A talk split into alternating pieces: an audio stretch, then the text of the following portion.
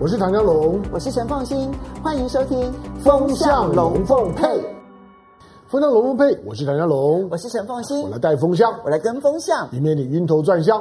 最近整个太平洋的上空简直是乌云密布的风向啊！嗯、好，不不管是嗯这个，包括了台湾在国防部上面也开了记者会，嗯、然后呢，你看到北京有许多的回应。最重要的是，我觉得美国现在真的叫做动作频频。二零二零中国大陆的军力报告已经出炉了，然后呢，第二个部分呢是他们的外交事务期刊，这个在美国来说是非常重要的期刊，提出了一份重量级的一份建议。要求说，美国对于台湾的武力承诺必须要更加的战略明确。我们等下会好好的来跟大家来说明到底是怎么一回事。那我们先来看一看国防部非常罕见的开的记者会，它的目的呢，只是要回应中国大陆现在流传的一些讯息，都是假消息、假消息、假消息、假消息。可是问题是，这假消息为什么隔了三天才要出面否认呢？我们先来看这新闻。中国北京大学南海战略态势感知计划主要揭露美军机舰出没在台海的消息，不过讯息几乎未经查证，常引发外界质疑。国防部副部长张泽平二号亲上火线，痛批中国智库发布各种假讯息，像是七月二十七号发布美军一架 RC 一三五 W 电侦机穿越我恒春半岛，八月三十号则有美军 EP 三一电侦机疑似直接从台湾起飞，三十一号更指出美军 RC 一三五 W 电侦机穿越台湾本岛。九月一号，美舰疑似首度进入澎湖水道。张泽平驳斥，这些通通都是假讯息。借由网络传播、社群转发速度快的特性，影响台湾民众的认知，进行发布的密度有变本加厉的情形，确实让人家感到居心叵测。张泽平指控中共透过推特平台释放假讯息，企图混淆视听，制造两岸人民冲突。国防部强烈谴责低劣手法。呼吁中共不要成为麻烦制造者。针对美国国防部公布二零二零年中国军力报告，长达两百页的内容指出，共军可能采取海空封锁、有限军力或强制选项、空中与飞弹攻击、入侵台湾四项行动路线。报告还评估，共军十年内会将两百多枚核弹头数量翻倍。面对台海军力失衡，美方基于《台湾关系法》与六项保证，持续对台军售，确保台湾自我防卫能力。针对他的所有动态能够掌握，所以说我们也已经完成了各项的一个计划。但是我必须说明，所有的作战它都是动态。那所以说呢，我们会不断的依照他的敌情来做一个滚动式的一个修正。那如果他又加大对台的军事恫吓，那当然美方也会强化哈对台的相关军售跟这个安全的防卫。中国国防部则回击美国这份报告，抹黑中国军队现代化建设、国防开支、和政策等问题，加剧台海形势紧张。另外，中国一架侦察机二号下午疑似现踪南海，骚扰我西南空域。对此，国军运用联合勤监侦作为，全程掌握。所以呢，三件事情啊，你按照时序来看的话，九月二号，国防部呢举行了记者会，他否认的是从八月二十七号开始的假消息哦，八月二十七、八月三十、八月三十一、九月一号，其实八月三十一、三十一号跟九月一号的消息，这里面呢，当然有一些还算是重要，比如说这个澎湖海域的事情。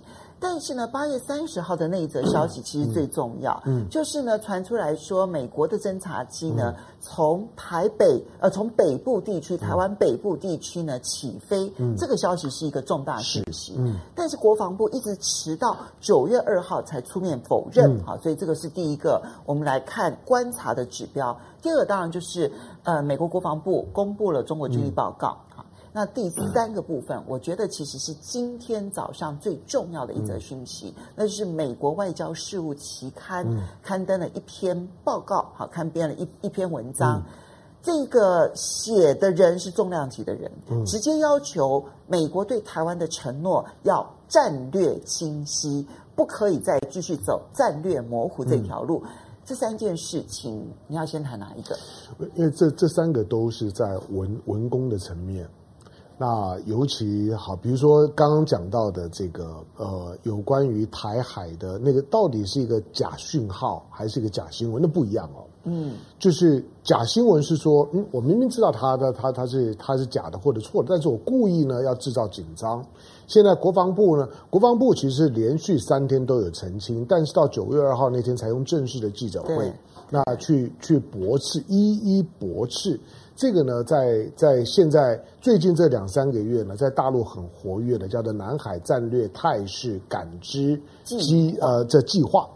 好，那呃。他的，你你你稍微了了解他的背景，我觉得我们可以正面看待，就是说他是用一个尤尤其以北大作为平台，那里面有很多的，就是解放军的退役的将领，那也有一些的军事问题的专家，也有一些呢学界的人士进来。而且我注意到他他的网站，就是说他他采取一个比较开放式的态度，他在告诉你，就是说所有的我的讯息的来源，你你不要想太多，都是开开放式的来源，都是我看得到的，你在网络上都看得到。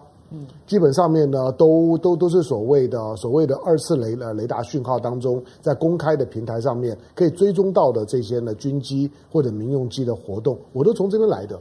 那如果你认为我的我的判读有问题，没关系，你就就我看到的那个东西，你你你可以跟我解释，我们可以讨论。哎，其实这是一个就科学论据，就然后论科学论据的。没错，就其实我的我的态度比较正面，就是说，因为两岸之间，或者说许多在和中国进行军事对话的人，因为常常找不到二轨，嗯，就是因为他过去他没有一个很发达的学界或者是智库啊，可以去针对这些很敏感的军事讯息，从一个比较不敏感的位置讲讲话。每次一出来讲话呢，就就是解放军，就就是国防部，那个压力很大。那你用二轨的讲话，就像我们待会儿会会谈到的，美国的这个就是外外交关系协协会、嗯、，OK 啊，他提出来建议，你呢，你如果觉得很敏感，你觉得哎，好像可能会有点后遗症，你你政府不要出面嘛，你退回去就好了。嗯、那你可以当做是一个试探。那或者呢，台湾呢也成立了，就是说呢，国国国防安全研究院也也是一个军事的这个二轨的智库。你明明知道呢，它跟一轨关系很密切，你明明知道它很多有很多是一轨的退出一官官官兵，你明明知道呢，它可能代表了某种的官方的态度，但没有关系，因为它终究不是官方。他可以用空中交流的方式，嗯、先把讯息厘清了之后，接下来如果能够有一轨的这个交汇，嗯、当然是更好。对，但是没有一轨的这一个会面啊、交流啦，但至少减少误判，就是压压力不会不会这么大，觉得觉得每天动不动就喊打喊喊杀的，就就觉得好像呢第一线就要就要站出来表态，就像我们的国防部。三天之后你就得要开个正式的记者会啊！我当天也很紧张，我下午盯着那个记者会看，就后来发现呢，连连记者反应呢都很冷淡，不知道怎么问问题，因为那个讯息很有限嘛。对，好，那但是最少这个就是说呢，南海战略态势呢感知计划，因为他从七月之后之后呢，这个这个这个机机构呢就很活跃。七月你回头去看啊，它光是七月的后半月，嗯。他不是每两三天发布一条讯息，他七月的后半月啊，七月十五号到七月三十一号，他发布了二十四则讯讯息。他就是因为这样红了之后呢，我就开始注意到这个网站，嗯、弄得我必须要天天去看有些什么样的讯息。对，就是说他的他的讯息量其实很很多，就是说他对于，换句话说，对于七月之后，因为我们我们特别关注七月，七月我们在节目当中讲过，七月是一个很特别的月份，因为解放军都不见了，嗯，然后呢美。美军呢倾巢而出，对，在在整个西太平洋区呢做大肆的活活动，航空母舰的两艘航空母舰的联合作战演习，大家还记得吗？然后对，就是其实你看到就是说呢，呃，美军在这个地方耀武扬扬威，在在东海啊、台海、南海都看到美军。然后王毅呢忍忍不住在八月出来讲说，哎，你美美你美军的军机光七月份你在你在在在整个西太平洋起降了就两了两百多多次哦，我都没有讲你，那。解放军没有讲话，外交部呢，中中呃，北京的外交部呢也也不讲话，但是这个战略感知中心一直讲话。嗯，这个战略感知中心几乎对所有的军军事行动都有讲话。嗯，那他之所以没有引起很大的敏感，就是因为他就是一个二轨的机构嘛。对，他的你看他他挂出来网站，大家可以去找找看，因为中文你你找不到，你要你你要你要找找英文。那它的它的英文呢？英文英文叫做叫叫做 C 好像 CSC 啊，CSCPI 的这样子一个一个网站。它里面说，它完全是做用这种的西方的智库的规格。它告诉你说，我是开放的，欢迎大家参加。我希望各方的人都可以参加这个平台。如果你有专业或者对我们的主题你感兴趣的，欢迎你可以表表示意见。OK，那我我觉得这个态度，我我的我的看法是 positive，就是北京在和国际做做。军事对话，或者在某些外交军事敏感的场合当中，它多了一套工具可以用了。这个是对全世界的，不是只有针对台湾。对的。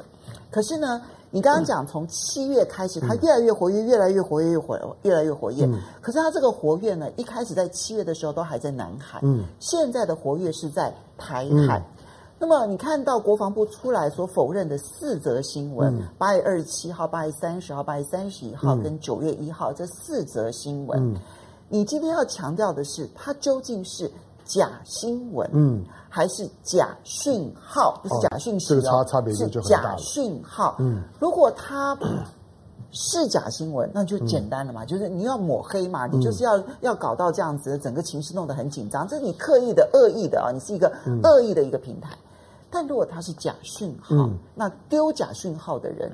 其实才是恶意的。对，我因为这个这个就有很多可以躲藏的地方，因为这涉及到一些的一些的专业了。本人并没有专业到这个地步哈，我我只就我一般的军事的尝试去跟大家说明。因为你现在看到的这些所谓的开放源的这些航空器或者航海的这 AIS 的识识别系统，因为它主要。就是这个南海南海南海这战略态势感知计划，他他是公开说，就是说他所有的讯讯息来来源，你不要想象我背后有什么解放军军方的什么很机密的情报。他说你不要这样讲，他说我的我的所有讯讯息情报都可以跟你对话，都是从公开的这些呢，就开开放来源的这些呢这些讯息，你都可以查得到，你也都可以追踪，你也都可以对话，我们来讨论。那我我解读那个讯号有什么问题？这个不不错，就是不管你你觉得我解读对不对，你要吐我槽的时候，我们回到那个讯息来来源上面去讨论。那它海海上走的船，空中飞的飞机，它都有开放的这个讯息的平台。那这两件事情特别值得注意，就是说，如果是真的，那不得了。嗯，如果如果是真的，那。八月三十一号，北京的《环球时报》的那篇社论，因为就在就在那那一架呢，就 EP 三一的那个呢，那个很奇怪的讯号，被被这个就是说呢，南海战略态势感知感知计划呢提出来之后，隔一天。我们在报社工工作过，其实都知道啊，社论通常不会呢反映很及时的当天或者前一天的讯息。没错，社论多半都会等个三天之后。你在台湾各大报，你看社论大概都差不多，你会觉得这个社论新闻旧了，不，它本来就需要一段时间的累积观察，所以。报纸写过社论的人就知道了。对了，就是说你在你在 写写社论，通常没有老老板不会不会要求你对今天刚发生的事情马上表态，通常不会，因为它的变数很多。嗯，那通常呢，如果当天的事情你要有评论的话呢，你让记记者呢去去写评论专栏就可以了，不会到社论。因此社论多半都比较慢。可是《环球时报》的这个社论，它第二天就就出来。对。所以他当当天他们看到这个这个这讯息的时候，他们一定觉得，嗯，这个这个讯息非比寻常。那以他们的这些的，你从他背后的这些人，因为有很多是退伍的这些这些的军军系的人员。我不认为他们解读这种就是二次雷达讯号的能力这么差。嗯，我认为那个讯号的雷雷那个雷达讯号确确实是有问题的。理论上他们应该要 double check，就是说我不是只是看到了这个雷达讯号之后我就立刻做反应。理论上来讲，应该要有一个查证，那个查证就，哎，那那我们这边看到了什么东西？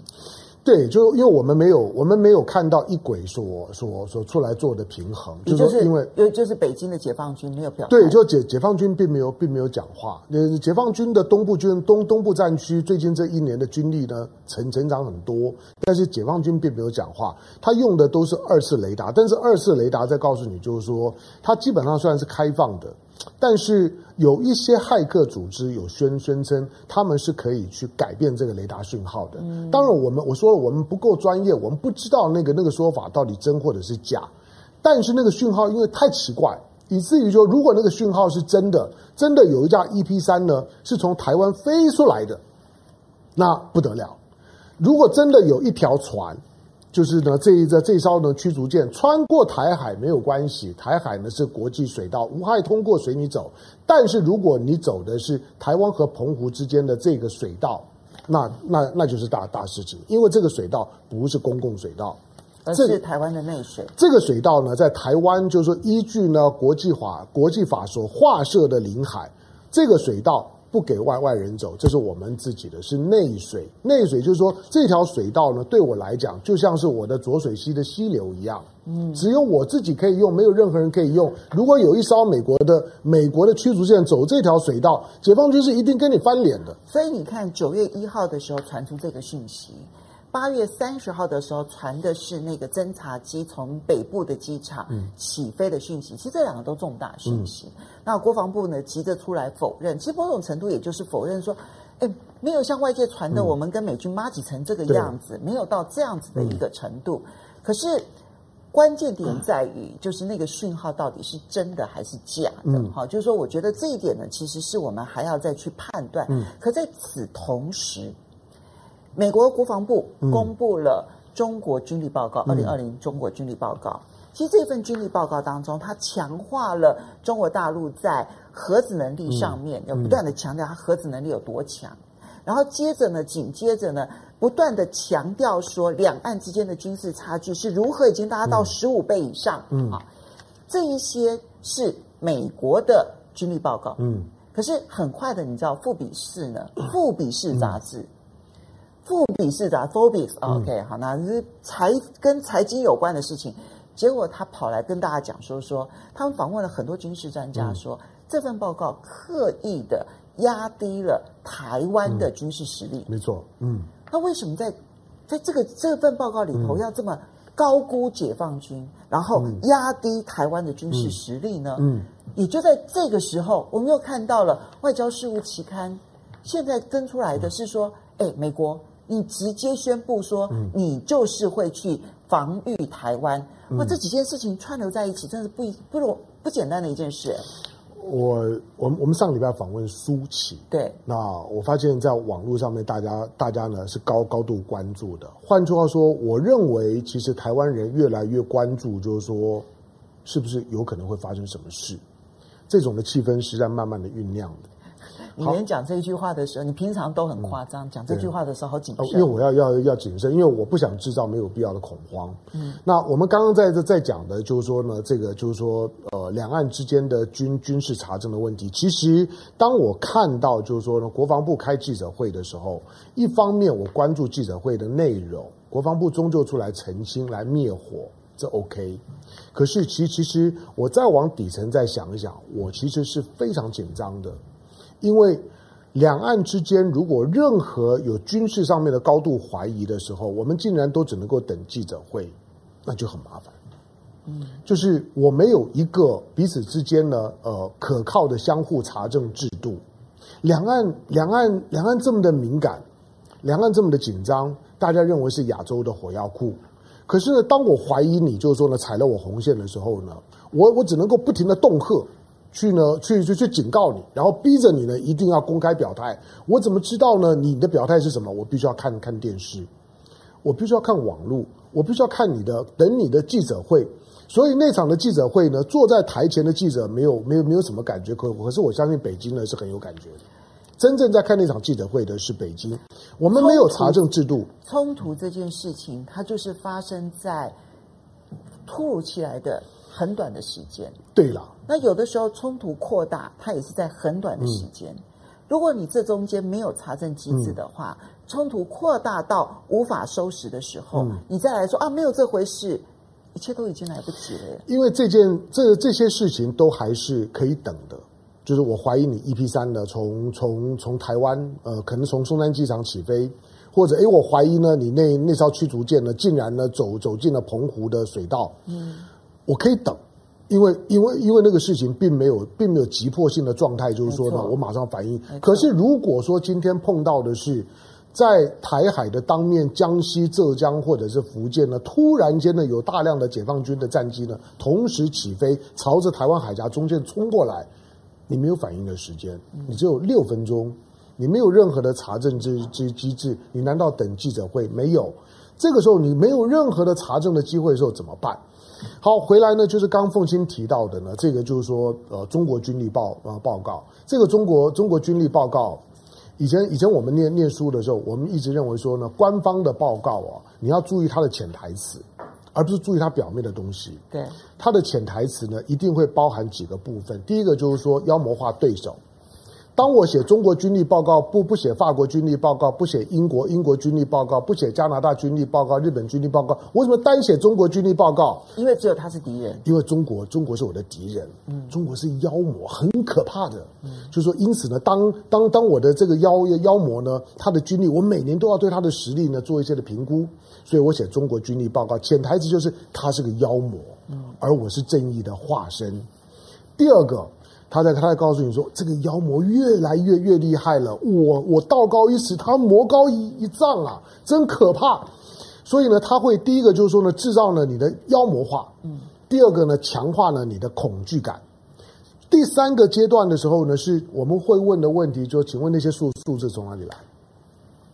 你对于你对于解解放军有两两百颗的核核弹头，可能很多的大陆的媒体说哦，我们有两百颗，我们怎么不知道？我们还以为有五百颗、八百颗。那、啊、你说两两百颗，你怎么知道？他都没有没有任何的，就是他没有办法告诉你那个消息来源是是是什么。对，同时第二、哦、对，同时第二个对了，我们都只能讲讲机呃呃机密嘛。但第二个就是说，当你看到哇，解放军有两百颗，太可怕了，那个威胁太大了。那请问美美国有几颗？美国有六千多多多颗啊，三十倍。对，他不会告诉你说我有六千多颗，但是那个有两百颗的很很可怕，因为我有六千多颗，但是我是 no harm，我是正义的化身。可是那个有两百多颗的是魔魔魔鬼，所以他很坏，他很很可怕。嗯，最后呢，你要看这个报告里面，他真正要隐藏的意图是什么？今年的二零二零年的中国军力报告。它有有有几个编排上的特性，第一个就是说它的页数啊，比去年增加了三成。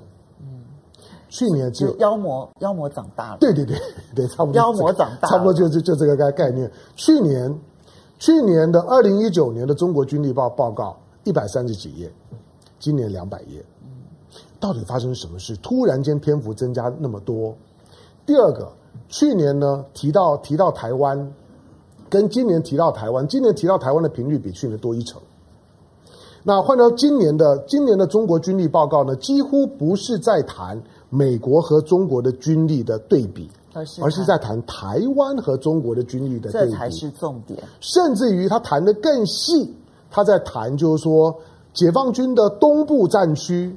的这个战区对台的主主战区和台湾军力的对比，他谈到这么细，几乎是在演练一遍。如果中国大陆要攻台的话，他、嗯、的攻台策略是什么？比如说，包括了金门、马祖、澎湖，他可能采取的策略是什么？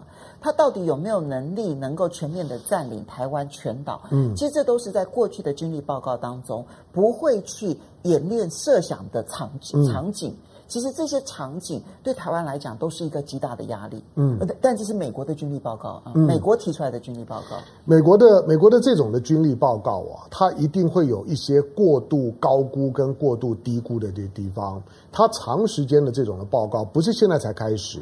不是二十一世纪才才开始，不是九零年代才开始，从上个世纪的五零年代、六零年代，他一直都这样做。他对苏联一直是如此啊，所以有很长一段时间，美国人都会觉得说啊，我们军事上面远远的落后于苏联。嗯，那那个时候为什么要有一个太空梦？就是因为美国民众都觉得说我们输苏联太多太多太多了。后来都证明，其实当时的那个想象都是错的。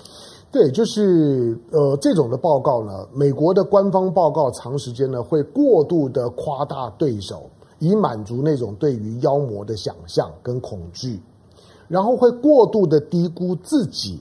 来方便呢，去对内呢恐吓自己的老百姓呢，支持军方的各种的诉求。是，那这种的支持也方便他去跟政府呢、跟国会要预算。这个才是重点。对，让国会不敢去砍预算。我都告诉你，那个妖妖魔都长大这么多了，你还敢砍我的预算吗？好，那现在问题来，那为什么里面把台湾的部分加那么多呢？要卖武器啊！好的，你回答的太快了。对，嗯，再重讲一次，为什么要把台湾加那么多呢？对啦，它在它里面，它里面特别就是说把。呃，因为今年他把，比如陆海空三三军，他都把解放军，尤其东部禁区，呃，东部军军区呢，在突突出跟台湾的陆海空三军做比较。对。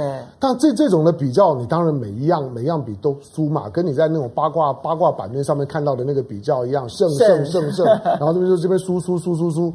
那当然啊，你你要你把你把你把解放军的量体这么大，跟台湾量体比，解放军的存在并不是只为了对付台湾呐、啊。可是那个种的比较呢，当然就会制造一般人。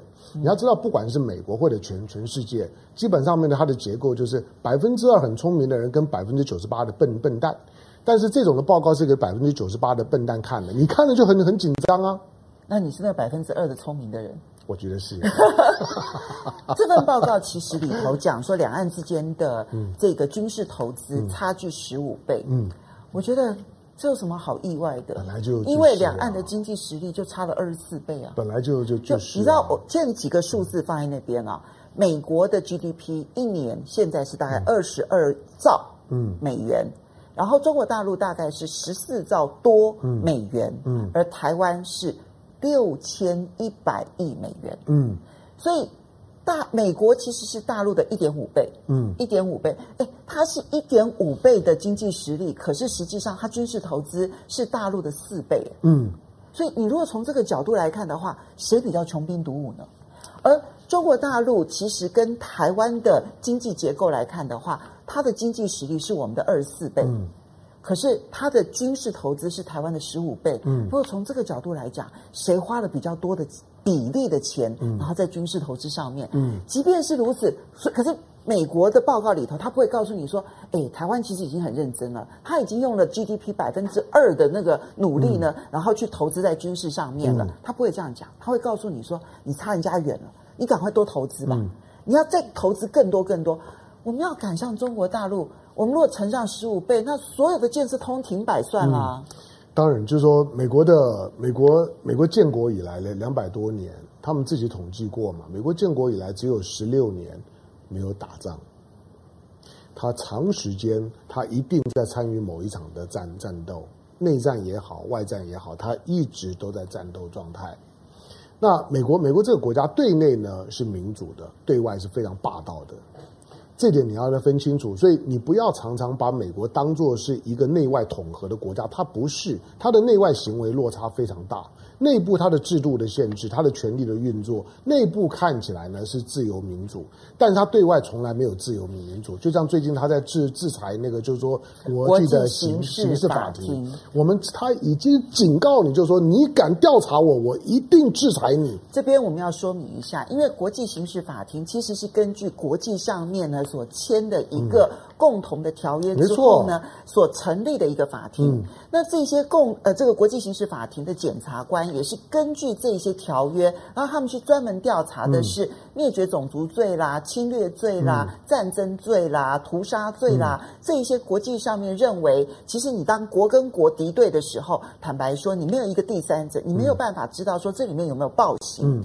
嗯、那美军到了阿富汗，其实被指控有许多的暴行，嗯、这些事情不是。不是这个国际刑事法庭揭露而已哦，嗯、美国媒体自己都报道了很多，那个虐待非常的严重。嗯、可是当国际刑事法庭去调查，现在美国直接的去制裁你调查的检察官，嗯、整个欧盟简直快要疯了。嗯，那哎，你如果连这种法治你都要破坏的话，那请问一下，国际上面只有你说了算吗？嗯、那我们还有什么国际上面共同的正义可言呢？没错，就美国的可怕就是说。他所有的道德只有在呃，所有的道德标准不适用美国，跟台湾的民民进党一样，所有的标准都不适用在民进党身身上。公投榜大选，当我在野的时候，OK，我执政就不可以。可是我们这边就要讲一下今天最新、嗯、这个事情是个大事情。对了，就是这件这件外交关系协会呢旗下的这个呃外交外交事务期刊，嗯嗯、这在国际上面非常非常重要，因为。呃，然后这个写文章的人，嗯、他其实来头也非常的大。嗯，他基本上美国对台湾的政策是一个战略模糊。嗯，嗯那战略模糊是什么？就是我不让两岸的任何一边觉得我一定会出兵。嗯美呃，对于北京来说，你看不出来我到底会不会出兵，嗯、你会怀疑我会出兵。对台湾来说呢，它让你觉得，如果你做的过头了，嗯、然后导致两岸发生战争，我不一定会出兵。嗯，所以他用这种战略模糊呢，去维持两岸之间的一种平衡。可是现在这一位作者直接要求美国政府打破这种模糊，干脆直接告诉北京，我就是会出兵。好，跟跟我们刚刚讲的这个，就是说南海战略态势感知计划这个智库呢，不太，因为这这智库你一听就知道，你过去没有听听过它嘛，它其实才刚成立没有多久，它是一个新的。那这也是呢，北京呢在接下去面对国际事务或者地缘政治的时候呢，一个一个新的表态的方式。可是这套东西呢，在美国运作已经非常久了。你知道，就说这个智库啊，它一直，它它就像是企业啊等等，它有一个一个全球的排名。这个这个全球的排名每年呢都会 update，但是基本上面呢，全球的前十大智库啊，大概都有六个到七个在在在美国。在美国，对。那其中呢，有呃在华府就有所谓的四大智库，这四大智智库表面上来讲，有一些可能比较偏军事，有的偏外交，有的偏战略。那呃有的可能给人家感觉哎比较跟共和党近一点，有的可能跟民主党近一点。这些都都是表面，有的跟军火商很近，跟台湾也很近。对，但是他们有基本上面，像是这个叫做外外交关系学会的，他们第一个，他们大概都会有刊物；第二个，在你看不到的背后，他们几乎呢都都是跟美国的官方是紧密的结合在一起的。你如果把它当作是美国的国务院的外围机构，大概没有什么问题。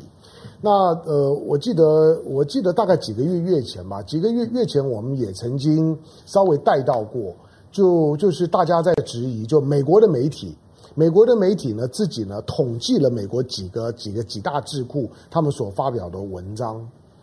那统计完了之后就，就说，哎，你们、你们、你们、你们这些智这智库，你们就就是你们显然就是收了呢政政府的钱，然后呢都在呼应呢呼应，就是说呢国务院的主张，你们根本就就是国务院的打手，然后把那些的文章跟国务院的政策呢做时间序列的对对比，你们根本就是呢拿钱办事，没有一个智库出来否认的。每一个智库的基本上呢鼻子摸一摸认了，因为他确实啊，好吧，那这些智库里面的人，通常呢都是呢原来行政或者军事部门、外交部门的退出役官兵，是或者是学界，是第二个。他们到了这个退出役官官兵的这个这个养老院之后呢，他们的钱都是呢政府部门在供养。而且其实有很多研究员经经过了这样子的智库的这个洗礼之后呢，嗯，可能比如说今天是共和党执政，嗯，然后等到民主党执政的时候，他们就一。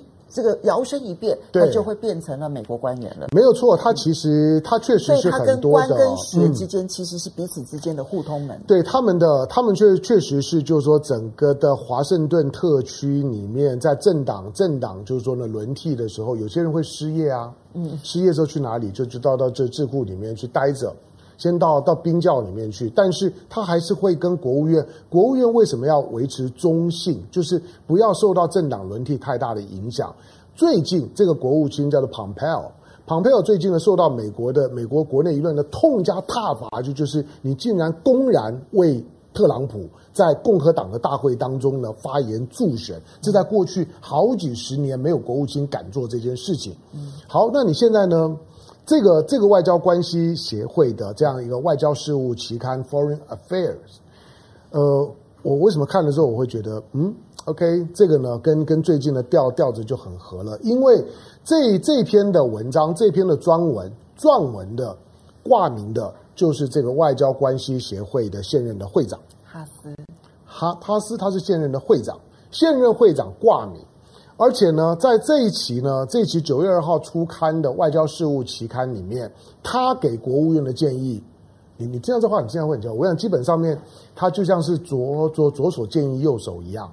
他他给国务院的建议就是说，应该对台湾要要放弃战略模模糊，要走向战略清晰，这个很重要。好，一般人可能会觉得说。啊，什么叫战略模？什么叫战略性？一听到战略，很多人就懵了，也没有这么懵了。我简单讲给你听，就就是美国呢对台湾的那种那种的未来的状态，它一定有一个战略设设定，核核心就就是呢，我不能让台湾跑掉，我也绝对不能够让让呢让北京呢把台湾吃了。台湾是我很重要的筹码，我只要把台湾捏着，北京呢基本上面呢就就就必须要呢乖乖就范。好，那我要怎么样捏着呢？那我要配合情势的演变来表达我对台湾的这重视的态度。现阶段，或者从一九七九年之后到现在为止，到今天为止，美国对台湾的战略的清晰度，仅仅基于就是说对台军售的部分。对，有很长的时间呢，甚至于呢，那个对台军售多都是很设限的。是，你要稍微尖端的、有攻击性的武器，你都买不到。最严重在一九九零年代。对，但是到了到了。到了最最近啊，尤其到二零一三年、一四年之后，并不是因为蔡英文或者是川普上来。二零一三年、一四年之后，马英九时代，你就发现，哎，他卖给我们的军火的质量突然间提高很，幅度很很多。好，他现在对台湾战略最清晰的就是对台湾的武器的销售的承诺的那个透明度是很坚定的，保证给予足够质量的武器。嗯、对，而且老实讲，不是出售，对不起，保证出售足够质量的武器。而而且你买越多越好。因为反正比较贵，对你买全世界都买越多越好。我们把它当保护费等等。不不不管，总而言之，他希望大家都来买武器。好，那如果是战略到这样的一个程度，嗯、还要再清晰到什么呢？如果现在的现在的这个外交关系协会的这篇的文章里面，就是这已经在上面，因为太模糊了。他说美美国必须要再往前跨一步。再跨一步就很敏感了，就是如果今天两岸发生军事冲突，解放军真的武力犯台的时候，到底美国要不要出兵？我们每次都提到，就是台湾的媒媒体做民调的时候，一定有八成的人说两岸不会打，有六成人说打了之后美美美国一定来，但是我们不到五成的人愿意参赛。对，然后我们我们都都会跟大家讲说不会的，美国不会来的。可是我我我现在就就有有点犹豫了。我是我是有点犹豫，就是当你看到这这这份的专文呢这份专专文在告诉呢美国国务院，我们建议美国国务院必须要呢非常清楚的告诉呢解放军，如果呢今天两岸之间发生军事冲突，解放军武力犯台，美国一定呢协协防台湾，他要清晰到这样的地步，他所谓的战略清晰，就是要清楚的告诉解放军。我们会参战。对，很多台湾人在幻想的，如果呢两岸打起来，美国人就会来保护我们这件事情，我们要承诺他。好，香龙现在关键点来了，他现在是智库这样提倡。如果智库提倡了，结果国务院不采纳，嗯，那台湾民众会怎么想？北京又会怎么想？嗯，如果国务院想采纳，嗯，结果美国民众他可能赞成，也可能反对。嗯如果赞成，那台湾民众就哎，那个不用，那不是幻想，那是真实的了、嗯、啊。那但是如果美国民众不答应，那对台北跟北京又是讯释出了什么样的讯号？好，其实我们现在正在那个最关键的十字路口了耶。嗯嗯、对啊，凤新凤凤新在在在讲的这件事情不不是不可能发生，但是我认为可能性很低。嗯，就是当。智库做这个，你要说智库本身是每年都要去伸手去要钱。对。那他他除了必须要告诉他背后的那个老板说，哎，你交代我我做的事情，我通通我通通做了，各种昧昧着良心的话我都已经讲了，那你要给我钱。嗯。第二个，他还是要对外的时候，他要度悠悠之口，他不能信口开河啊。他他不能每次讲的被被打脸，打一两次之后呢，他的智库的公信力降低了，对啊对啊，他的伤害也很大。那国务院非接受不可吧？对，所以我们在讲，就是说，当他以以就是说外交关系协会的会长的身份具名呢发专文的时候，我认为背后的运作是不单纯。我、嗯、我认为，因为那个不太不太寻常。好，那国务院会不会拒绝？国务院不不会。我我认为接下去呢，接下去你就看到美国的官方，不管是国务院也好。不管是军方也好，他对于有关于台海如果发生冲突的这种美国的态度，他不会呢马上呢讲大白话说呢我就协防台台湾，因为那个风险太高了。嗯，但是他就会开始朝着这个方向慢慢慢慢慢慢的去加码。好，所以现在美军的保证已经是只差那最后一步了，嗯，不是美国的保证哦，是美军的保证已经只差那最后一步了。两岸之间，嗯，就看北京怎么样接。对了，不过我们我们要注意到他的他的这篇专文里面啊，他是有条有条件式的。对啊，他当然基本上还是不支持台独的。对，比如说他的战略战略清晰没有清晰到要支持台独。你要知道他他在告诉你，就是说他的意思就是说，我们不希望中美之间开战，所以呢，美国呢，他们建议美国呢仍然要坚守一个中国政策，嗯，不要去挑战这条底线。但是在一个中国政策的情况之下，如果两岸发生军事冲突，美军应该要介入。但是虽然美军应该要协防，但是他反对中美签协签签防御协台美对，就台台美之间签签防御协协定，就是不能够把台湾又拉成美国的军事同盟，因为那个风险也很高。但是我觉得现在的情势，他不会去计较那么很多的细节，嗯、尤其是你要知道，就是说从啊、呃、解放军的武力反弹，嗯，以及台湾是不是宣布独立，这中间其实有灰色地带。是的。所以美军介不介入？他如果介入的条件是说，不是你台独，所以所以这呃这个这个解放军反台，嗯、而是呢解放军无缘无故的反台。嗯，这中间的原因是有很多解释空间的。嗯、我就觉得这个大概就是进入了一个，我们大家好好的自求多福吧。你你你知道这两份报告里面最惊悚的是什么吗？你是说？在中国中国军力报报告里面呢，他很清楚的告诉你，二零二零年是解放军关键的一年。嗯，二零一九年呢，解解放军呢被评估为呢没有具体的要准备攻台的的计划，没有那个攻台的准备。但是二零二零年，他认为解放军呢两栖登陆的能力呢大幅的提升跟扩充。那这一份呢，就是说外交关系学学会的 Foreign Affairs 的这个专文里面最惊悚的是，他认为两岸发生冲突最可能的时间在二零二一年。来，我们先来回应几位网友的这个这个这个留言啊。嗯、谢谢魔法少女郭德纲的抖内，嗯、感觉美国卖给台湾武器是因为再不赶快卖，台湾就没了，嗯、就没得赚了。因为我。凌波微步说，两岸人民已经空前对立，历史已经朝那边发展了。嗯、然后 Kevin Z Z D 所谓的美国智库都是傀儡，当台湾有需要就花钱做一个报告。嗯，嗯，好，雷恩过说，美国说的投资就是缴保护费啊，而且是要高价卖过期的武器，他根本就看不起台湾能够发展自己的武器。台湾只要发展武器到一定程度，嗯、美国就会卖那样子的武器给我们。嗯嗯。你这样讲听得懂吗？哈，这样你就不会，你就发展不起来。就他他他不让他的任何一个盟邦，嗯，有自主性，是有自我防卫的能力。没错，你的防卫能力是建立在我对你的保障的基础上面。好，来，接下来是共体时间加油说，美国买的武器，呃，美国武器呢质量差多了，就算了，还贵的要死。好，OK。他 in line 说，以前很多大陆朋友说两岸自己人不会动武，共同发展。现在整个味道变得很快，嗯，嗯，这是你的担心，大家的担心了哈。嗯、汪玉晃说，战争没有谁不用付出代价，台湾不是靶子站着不动，即使中国有着所谓压倒性的军事力量，都是需要付出代价的。嗯、这当然是真的啊，是啊，是的，大家都要付出代价的哈。嗯啊 Rebel Aliens 说台湾已经预想挨第一波攻击了，第一波台湾是不会打的。嗯，不过刚刚那位网友想问一句，就是说，对了，战争没有谁不用付出代价，